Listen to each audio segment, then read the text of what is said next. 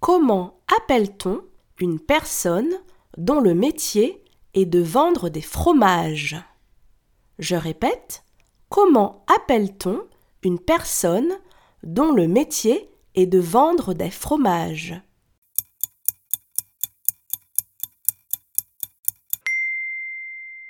La personne dont le métier est de vendre des fromages s'appelle un fromager ou une fromagère? Bravo